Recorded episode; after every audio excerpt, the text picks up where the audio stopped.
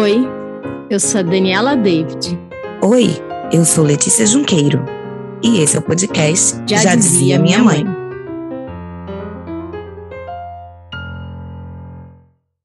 Olá, nós vamos iniciar agora mais um episódio do podcast Já Dizia Minha Mãe e é muito bom ter todos vocês por aqui.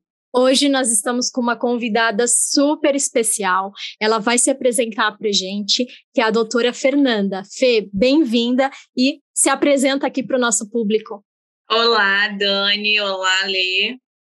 É um prazer estar aqui conversando com vocês. Eu sou Fernanda Neves, sou farmacêutica, doutora em ciências farmacêuticas com ênfase em neurociência. Nossa, mas é um, um currículo de peso, né? Fernanda, sua área, farmácia, né?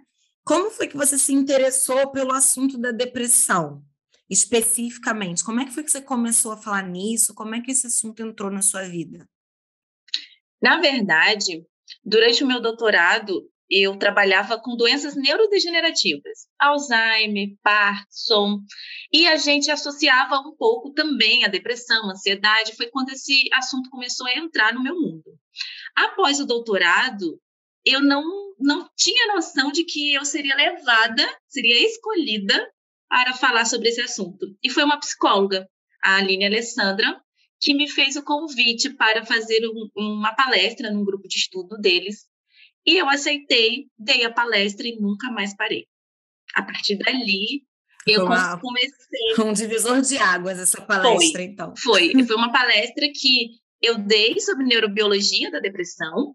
Em seguida, eles me convidaram para fazer um evento para psicólogos, que era é, um evento para comemorar o Dia do Psicólogo, em 2018, isso. E aí, novamente, eu dei essa palestra e, e a partir dali, eu fiquei tão impactada com esse conhecimento, eu comecei a prestar mais atenção a, a, ao mundo, né? Às pessoas, aos lugares, o que tinha de depressão, o que as pessoas falavam. E quando eu fui novamente convidada na, na minha igreja para fazer uma palestra sobre o Dia das Mulheres, que era dia 8 de março, era para falar sobre as mulheres da Bíblia, eu quebrei o protocolo e falei, vou falar sobre depressão e empatia. E a partir dali eu não parei mais. Eram 150 mulheres a, assistindo aquela palestra. Ao final daquela palestra, eu recebi um feedback maravilhoso. Eu recebi mulheres chorando, mulheres se identificando com aquele assunto, mulheres querendo que eu falasse para o seu tio, para o seu pai, para o seu filho. E a partir dali, as igrejas começaram a me convidar e eu não parei mais de fazer chá de mulheres, é, chá da tarde, convite para falar sobre roda de conversas. E ali eu fui para a Marinha do Brasil falar sobre esse assunto, eu fui para falar desse assunto para outros lugares, institutos de pós-graduação também começaram a me convidar para dar essa aula, até que resultou num livro sobre depressão. Nossa, mas eu, já, eu fiquei até com vontade de assistir essa palestra. Ô Fê, você imaginava que depressão ia estar tá tão geral, assim, que ia impactar tantas pessoas? Sim, eu já tinha essa noção porque a gente sempre estuda os números, né? A gente, eu, eu sou do princípio de estudar números, de estudar artigo científico, então toda minha o meu livro, a minha palestra é muito baseada lá nos artigos científicos, em informações fidedignas, e a minha missão é traduzir isso. E então eu já tinha posse desses números e realmente é, a gente, eu costumo dizer, tem alguns alguns artigos, gente, eu costumo dizer tem alguns trabalhos que falam que a gente já, já está no nível de um teto, não tem mais para onde aumentar o número de depressões, de, de depressão, porque já chegou a um número muito alto. Inclusive, na pandemia, tem um trabalho mostrando, de 2020, falando que não teve como mais aumentar o número de depressões. Aumentou em adolescentes e em criança, que era um número que não era tão alto, então teve um aumento significativo. Mas em adultos, a gente chegou num ponto que talvez já estava no mais, limite, né? Já está no limite. Talvez a gente começou a falar mais, começou a perceber mais. Muitas pessoas deixaram de ter tratamento porque a gente perdeu essa assistência médica durante um período, né? Porque a gente não tem por conta da pandemia, do isolamento, e aí começou a aparentar mais, as pessoas começaram a sofrer mais, a ter prejuízos significativos. Ô Fê, e esses números, eles mostram, assim, se a depressão atinge mais homens, mais mulheres, se é meio a meio? Tem esse, esses números, esses dados? Tem sim. A depressão, ela atinge principalmente mulheres. É quase uma relação de dois para um. Ela, ela atinge essencialmente mulheres, inclusive ser mulher Nossa. é um fator de risco para a depressão. Nossa! Só o fato de ser mulher é, é fator de risco. Exatamente, existe uma discussão muito grande, porque alguns acreditam que sejam os hormônios. Uhum. E, inclusive, eu falo disso no meu livro, que não, a gente não pode culpar os hormônios por isso, somente os hormônios. Uhum. Existe uma gama de, de, de fatores presentes na mulher, inclusive a mulher, ela está mais associada a fatores externos, a fatores traumáticos, principalmente na infância.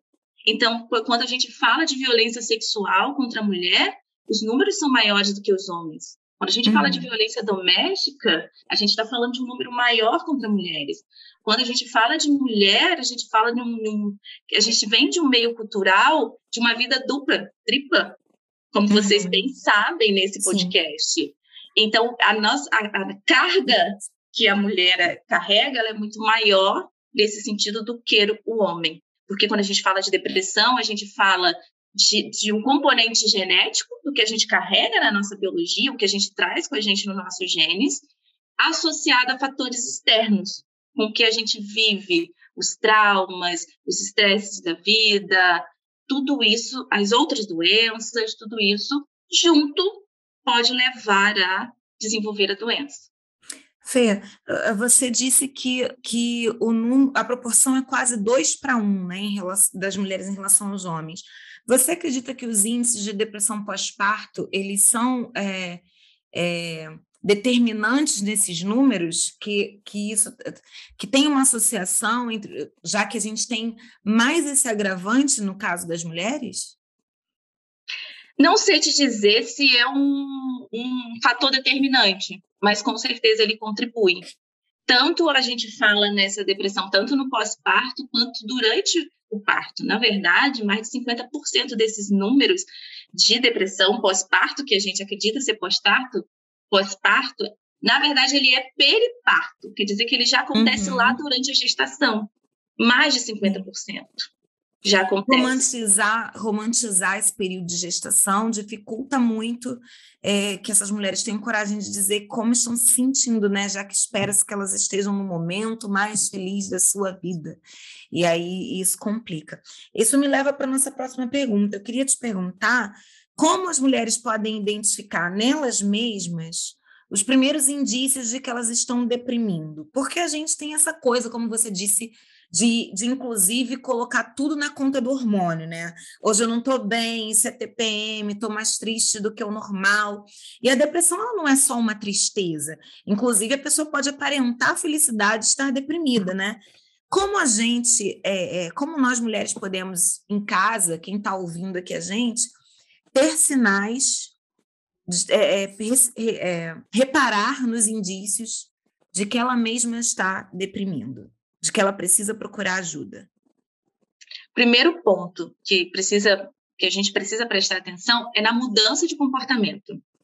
Então, em algo que eu tinha minha vida normal, eu tinha meus altos e baixos, eu era, tinha, estava triste em, alguns dias, em outros dias eu estava feliz, até que chegou um momento que tudo isso mudou e eu comecei a ter alguns sinais e sintomas característicos de tristeza, como você falou, tristeza, desesperança, angústia, tudo isso sem motivo aparente. Porque isso é importante falar, porque toda tristeza ela tem uma motivação, ela tem uma razão por pelaquela tristeza. Já quando a gente fala em algo, uma tristeza relacionada com a depressão, aparentemente ela não tem motivo. A pessoa sofre sem razão. E além dela não ter motivos, ela não responde bem a estímulos. Porque quando a pessoa está triste porque perdeu algo que gostava, porque aconteceu alguma coisa ruim, se outras pessoas o convidam para tomar um sorvete, eu sempre falo sorvete, já dá para perceber que eu gosto muito de doce. Então, quando a pessoa chama para comer um doce, para tomar um sorvete, a gente vai, a gente se anima, a gente esquece um pouco do motivo da tristeza. Na, na depressão, não. Então, essa, ela, ela tem uma, essa maior dificuldade. E outra coisa, Ule, que você falou que é muito importante, que não é só tristeza. Há alguma, um sintoma que é muito presente e que não necessariamente precisa da tristeza, só de estar presente isso, que, que eu vou falar, que é você perder o interesse nas coisas prazerosas da vida. Eu costumo falar que é perder o brilho no olhar. É você não ter mais vontade de sair com os amigos, de fazer coisas que você gostava de fazer. Tudo isso vai impactar também diretamente e está relacionado com a depressão. Então, não necessariamente a pessoa com depressão, ela vai ser aquela pessoa triste, chorosa o tempo todo. Vai ser, às vezes, é uma pessoa que simplesmente perdeu o prazer de, de lutar pela vida, de fazer as coisas que ela gostava de fazer antes. Ô Fê, mas é, falando nisso de perder o, o, gosto de fazer o que gostava de fazer antes, vamos supor, na gravidez, é, a pessoa pode ligar isso ao cansaço. Só que quando isso fica recorrente, é um sinal de alerta ou pode ser só um cansaço? Então, a gente, quando a gente fala de depressão, a gente precisa ter em mente que precisa, além da mudança de comportamento, associado a esses dois sintomas que eu falei, mais os outros, que são diversos, a gente precisa falar em duração e intensidade. Então, não é uma coisa que dura durante somente alguns dias e depois isso passa. Normalmente isso é duradouro. Isso impacta diretamente ali na vida social, na vida profissional, sentimental, traz prejuízos, traz sofrimento para Até para, na para vida sexual, né, Fernanda? Porque Exatamente. A, essa perda repentina do apetite sexual também pode ter relação. Exatamente, porque se uma pessoa, se ela não tem prazer em fazer as coisas que ela gostava, o sexo está incluído ali.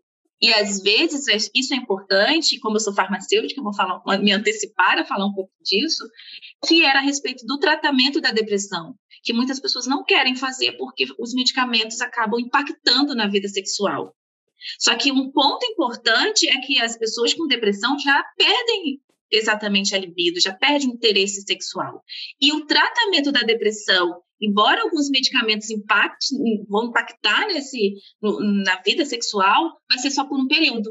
Porque após a melhora da depressão, esse paciente vai voltar a ter a sua vida normal, inclusive É sexual. uma libido diminuída temporariamente, mas em prol de depois você estar saudável, inclusive sexualmente saudável. Né? Exatamente. E existem estratégias que você pode falar com o seu médico, isso é muito importante, porque quando a gente está tomando, por exemplo, um anti-inflamatório que dói o estômago, o que a gente faz? A gente fala para o médico que a gente está doendo o estômago, o médico vai ter uma estratégia ali de proteger o seu estômago.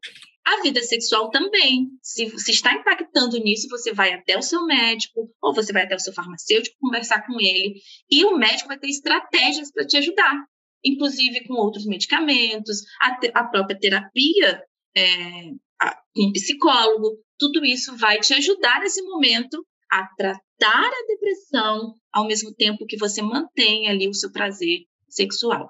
O Fê, é importante destacar isso, né?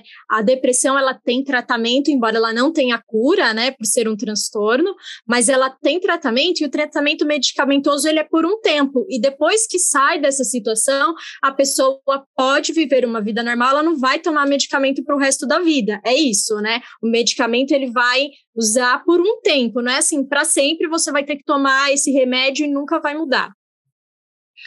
Então, eu nunca posso falar na ciência aqui para sempre, Dani, é, porque cada indivíduo ele é diferente. Tanto diferente em si, na sua perspectiva, na sua parte, no seu contexto social, no seu organismo, quanto a depressão em si. Então, existe depressão que realmente a pessoa vai ser tratada por longo tempo, inclusive para a sua vida toda, e existe, na maioria das vezes, a depressão de que vai ser tratada por um período de tempo.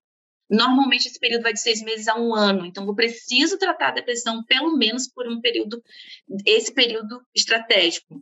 Por quê? Porque ao tratar a depressão, além de eu prevenir danos fatais, como o próprio é, suicídio, a gente está no setembro amarelo e a gente está falando de prevenção ao suicídio, é, e a depressão é um dos principais contribuintes do suicídio, quanto a gente está falando de outras alterações importantes que a depressão pode trazer, inclusive para a nossa memória. Porque uma depressão maltratada, né, que uma, uma depressão recorrente, pode inclusive prejudicar os seus neurônios. Você pode ter morte de neurônios, você pode ter perda de memória, problemas para tomar decisões, problemas para se planejar, para tomar uma atitude, para lembrar das coisas, para se concentrar. E quanto mais você tem episódios de depressão, quanto menos você trata isso, pior isso acontece. Então, é uma forma de prevenir também essas situações. Fernanda, já que a gente está falando de medicamento, eu vou te fazer duas perguntas aqui fora do, fora do nosso script. é, as pessoas têm muito preconceito com, com, com a, essa farmácia neurológica, né? com os medicamentos que são os psicotrópicos. É, os antidepressivos podem causar dependência? São um remédio que as pessoas devem temer? São um remédio é, que as pessoas. A gente vê as pessoas dizerem assim: não, mas eu não vou no. no eu já estou indo. Até aceitei a terapia, vou ao psicólogo, mas não vou ao psiquiatra ou não vou ao neuro porque ele vai me passar um remédio. A gente sente que aquilo ali é meio que um medo de precisar tomar um, um, um psicotrópico, né? Como é que funciona isso? O antidepressivo não vicia, não causa dependência. Então, a gente pode ficar tranquilo quanto a isso. Existem alguns medicamentos psicotrópicos que realmente pode, podem causar dependência, mas não são os antidepressivos. Então, eles podem ser tomados por longo prazo, não tem problemas quanto a isso. Inclusive, alguns efeitos colaterais que acontecem no início do tratamento, que é muito comum acontecer realmente nos primeiros primeiras semanas, primeiros meses, eles vão diminuindo com o tempo. Então a gente precisa entender que o paciente quando ele vai ao psiquiatra e ele está com depressão, e aí a gente precisa entender que a depressão ela pode também ter escalas. A gente tem uma leve, moderada a grave. Então, numa depressão mais leve, somente uma psicoterapia vai ajudar a resolver. Mas a partir do momento que esse paciente está com uma, uma depressão num quadro mais grave, ele precisa do medicamento associado à psicoterapia para poder ajudar. Inclusive para depressão, ao, é, inclusive para prevenção ao suicídio, né? Porque aí numa depressão grave a gente tem uma linha tênue ali entre, entre esse, esse mal-estar que a gente espera que a pessoa tenha e esse desejo de, de, tirar a própria vida. E em relação às mulheres que amamentam, que têm medo de tomar o antidepressivo na depressão pós-parto, por exemplo, e tem influência? Então, existem alguns antidepressivos seguros que a, a, o paciente pode tomar, o paciente pode tomar tanto durante a gravidez quanto após a gravidez ali durante a amamentação. Então, é importante conversar com o médico se você está com vontade de engravidar, ou se você já engravidou e, e não teve esse tempo, converse com seu psiquiatra para que ele olhe quais os medicamentos que você está utilizando e possa trocar para um mais seguro para esse momento. Porque é muito importante, porque pensa comigo, eu conheço algumas mães que retiraram totalmente por conta própria os medicamentos nesse momento. Isso é pior, intencionando proteger o bebê, não buscaram a informação, né, Fernanda? Exatamente. Aí você não busca informação, você protege o seu bebê, você acha que está protegendo o seu bebê, mas você não está. Primeiro, porque você não pode parar o seu medicamento antidepressivo assim abruptamente. Tem que é fazer um desmame, né? Desmame, precisa retirar aos poucos. Segundo, normalmente quando você para o medicamento e assim, antes de, do prazo terminar ali do, do, do prazo previsto, combinado ali com o seu médico, essa, essa depressão ela pode retornar. E pior, ela pode precipitar ali no momento de um pós-parto, onde os hormônios estão alterados, e não só os hormônios. Vocês bem sabem que nesse momento existe a privação de sono. E a privação de sono é algo importante para precipitar ansiedade, depressão e, e piorar esse momento. Então, para que você proteja o seu bebê, é importante que você proteja a si mesmo e trate da depressão. Fê, e assim, a depressão, como você falou, tem escalas. E ela é como outras doenças. Quanto antes a gente começar a tratar, melhores os resultados. Porque, por exemplo, se eu se percebo que estou iniciando uma depressão, e aí normalmente a gente inicia pela mais leve, indo, né, já agravando.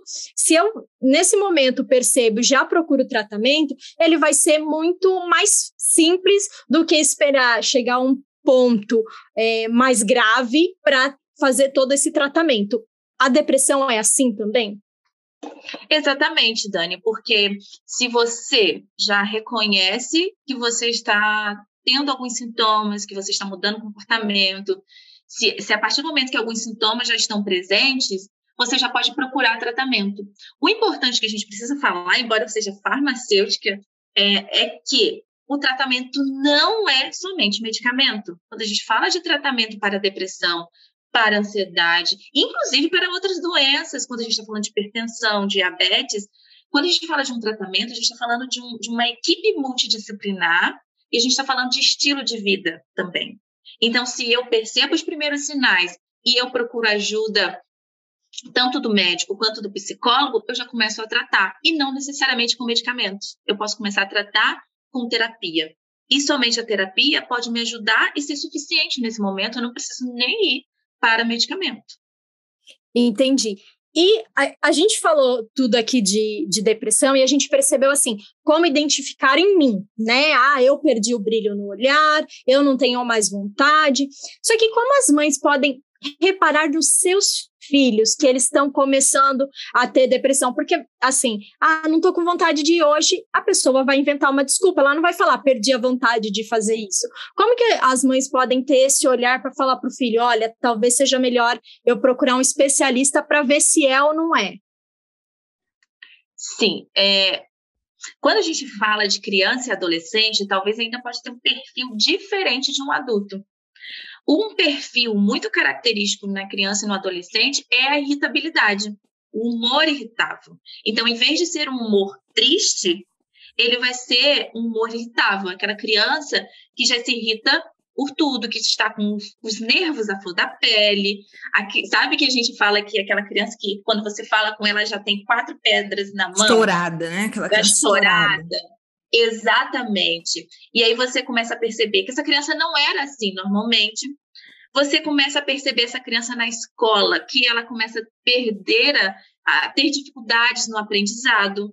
É uma criança que antes ia bem, agora ela não consegue aprender normalmente. Ela é uma criança com dificuldade de concentração. É uma criança que, que perde o foco com facilidade, é uma criança que pode estar triste ou que não queira mais sair para brincar com os amiguinhos, que não queira mais jogar aquele joguinho que ela gosta. Então, existem várias coisas que podem estar associadas.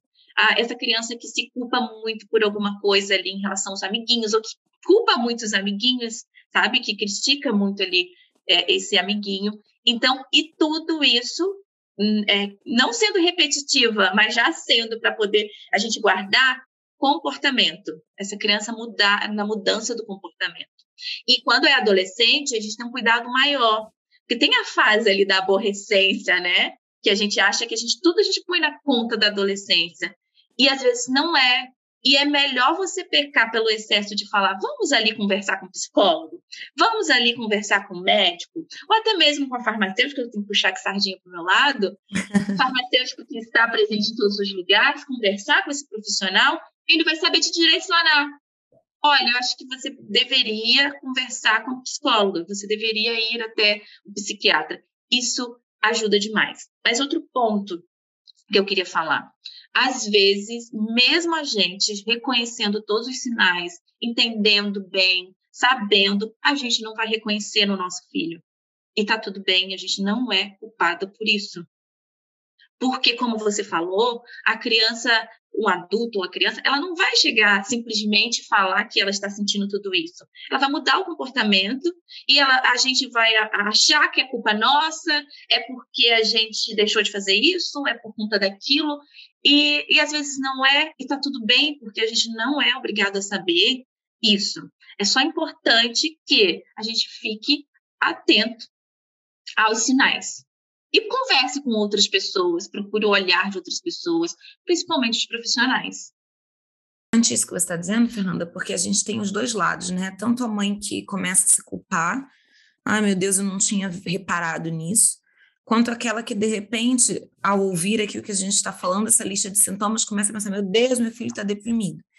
Então, calma, o ideal é sempre, é, por mais que a gente tenha fácil acesso à informação, seja aqui nesse podcast, ou seja dando um Google, o ideal é procurar um profissional que vai realmente estar com a sua criança e fazer uma, uma avaliação adequada, né? Quando a gente traz aqui esses apontamentos, esses sinais, a intenção é compartilhar conhecimento e que, como você disse, que essa mãe fique atenta a essa criança e entenda a hora de procurar ajuda para ter certeza. Não vamos fazer autodiagnóstico, nem diagnóstico dos próprios filhos em casa e sair dizendo: não, eu ouvi no podcast que meu filho está deprimido. porque ele faz tudo isso que a doutora falou. Exatamente, até porque essa criança ela pode alterar o comportamento por outras situações. Essa criança pode estar sentindo, tendo algum conflito na escola com os coleguinhas, a gente pode falar de bullying, a gente pode falar de outras coisas. São, sintomas, são sinais muito, muito parecidos, né, Fernanda? Exatamente. e aí, por isso que a gente precisa do profissional. O papo está gostoso e a gente sente que e a gente sente que depressão é um assunto que dá para falar horas e horas. horas, né? horas. A gente, a gente não, não, não para. Sempre, cada, cada resposta traz uma nova pergunta. Mas eu queria que você falasse um pouquinho sobre o seu livro. Você acabou de lançar um livro sobre depressão, não é isso? Isso mesmo. Então, a partir dessas palestras que eu falei anteriormente, e falando sobre isso, ouvindo atentamente muitos, muitas pessoas, muitos relatos de depressão, eu decidi fazer um compilado disso em um livro, juntamente com todas as informações científicas a respeito. Então, é um manual mesmo do que era a depressão, por que, que eu tenho depressão e fulaninho não tem, o que pode impactar na vida de uma pessoa pode levá-la a desenvolver essa depressão, quais são os tratamentos disponíveis, o que deve ser feito, quais são os medicamentos. E o principal, eu também falo, eu fecho o livro falando de empatia. Então, é uma leitura muito empática, o meu livro. É uma leitura muito acolhedora, uma leitura leve, apesar do assunto ser pesado, apesar de ser um assunto muito tenso, um assunto difícil, porque eu quero sensibilizar as pessoas com esse livro, sensibilizar para falar mais sobre o assunto, sensibilizar para tentar identificar esses sinais nos outros ou em si mesmo, sensibilizar para buscar ajuda profissional. Você disse que o seu livro é um manual ele é um livro técnico ou ele é um livro para todo o público? E fala para a gente o título e onde a gente encontra. É um livro para todo mundo. Eu, é um livro que eu não queria que ele fosse um livro científico, totalmente científico, nem que ele fosse um livro de autoajuda somente. Nada contra autoajuda, mas ele não seria um livro somente de autoajuda. Por isso, ele é um livro científico, que tem traz informações científicas, mas que também existe uma narrativa com personagens é, mostrando, exemplificando a vida de uma pessoa com depressão, seus altos e baixos, os seus dilemas. E por isso ele é um livro para o paciente, para os familiares e amigos dessa pessoa que tem depressão e também para profissionais de saúde. É um livro super atual, que eu sou suspeita, mas eu super indico. Já tenho recebido muitos feedbacks é, sobre o livro. E você pode encontrar esse livro que o título é Coisa da Sua Cabeça: Como a Depressão Afeta o Seu Cérebro. Você pode encontrar tanto o livro físico quanto o e-book na Amazon.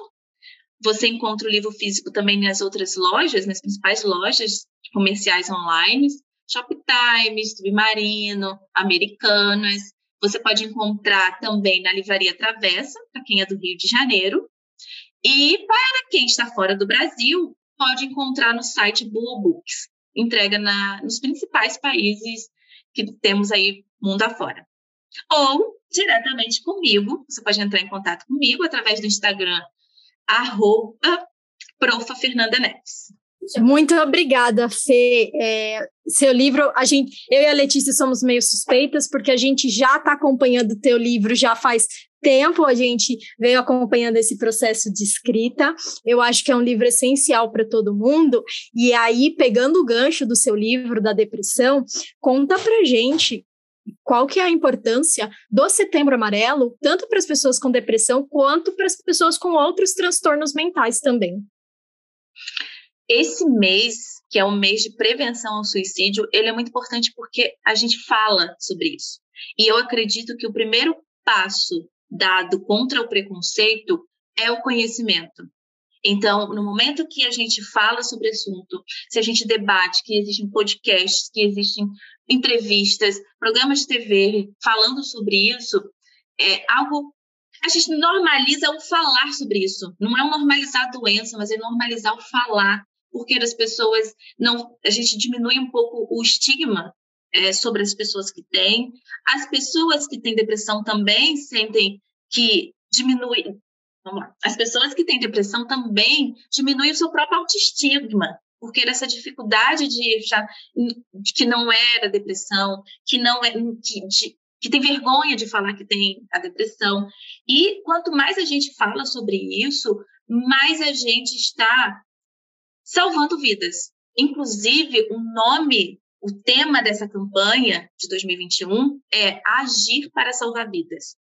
E quando a gente fala que depressão ela é o principal contribuinte de suicídio no Brasil, no mundo, se a gente está falando de depressão, se a gente está falando de prevenção da depressão, se a gente está levando essas pessoas a irem buscar ajuda, buscar tratamento, a gente está falando de prevenção de suicídio. A gente está falando de vidas e vidas importam. A gente está falando de diminuir esse número de pessoas retirando a sua própria vida. E retirando a sua própria vida no desespero de não ter mais o que fazer, no desespero de um sofrimento muito grande no qual ela não consegue encontrar outra saída. Fê, nem sei o que falar, foi emocionante essa, esse essa momento do Setembro Amarelo. Eu realmente concordo e acredito muito é, com isso que você está falando. A gente está chegando ao fim, infelizmente. Se vocês gostarem do bate-papo com a doutora Fernanda, vocês podem pedir que ela volta. A gente dá um jeito dela voltar aqui. Fê, qual conselho você dá para as pessoas que estão em casa, é, para o público em geral? E, é, partindo do princípio que é, são essas, esses transtornos mentais são doenças, não são frescura da cabeça da pessoa, né? Primeiro conselho é: se você ainda tem dúvida se isso é coisa da sua cabeça ou se não é, leia o livro Coisa da Sua Cabeça, como a depressão afeta o seu cérebro. Primeiro conselho. O segundo conselho é para que você preste muita atenção em si mesmo e nas pessoas que estão à volta e não hesite em buscar ajuda seja um amigo, seja um profissional, e se você se tiver alguém nesse momento que, que esteja com, esses, com essa vontade de retirar sua vida, ou que esteja com essa desesperança, achando que não tem algo, que não tem saída para a sua vida, fale com alguém, fale com um amigo próximo. No máximo, se você não encontrar, se não tiver um amigo, se não tiver um profissional, ligue para o número 188 ou entre no site que é www.cvv .com.br, que é o site que é do Centro de Valorização da Vida, onde uma pessoa pode entrar lá e lá tem vários voluntários onde vão conversar com essa pessoa. Então isso vai realmente salvar vidas, vai fazer com que essa pessoa ali no, no seu instinto, numa impulsividade de tirar a sua vida, primeiro ela converse com alguém e, e procure ajuda. Isso é o mais importante. É o principal conselho. Procure ajuda. Fernanda, muito obrigada pela sua participação aqui no podcast Já Dizia Minha Mãe. Você disse aqui que o tema de 2021 de Setembro Amarelo é Agir para Salvar Vidas. Eu tenho certeza que o seu livro é uma importante ação para salvar vidas, porque compartilhar conhecimento faz com que as pessoas possam se ajudar cada vez mais. Muito obrigada, foi muito gostoso ter você aqui, um papo super interessante, como eu disse, não dá vontade de terminar. Eu espero que você volte logo para a gente falar de tantas outras é, é, situações em que a farmácia e a neurociência podem apoiar as mulheres. E se você ouviu esse episódio e gostou, compartilha com suas amigas. A gente espera ver você por aqui para ouvir o episódio da semana que vem. Um beijo!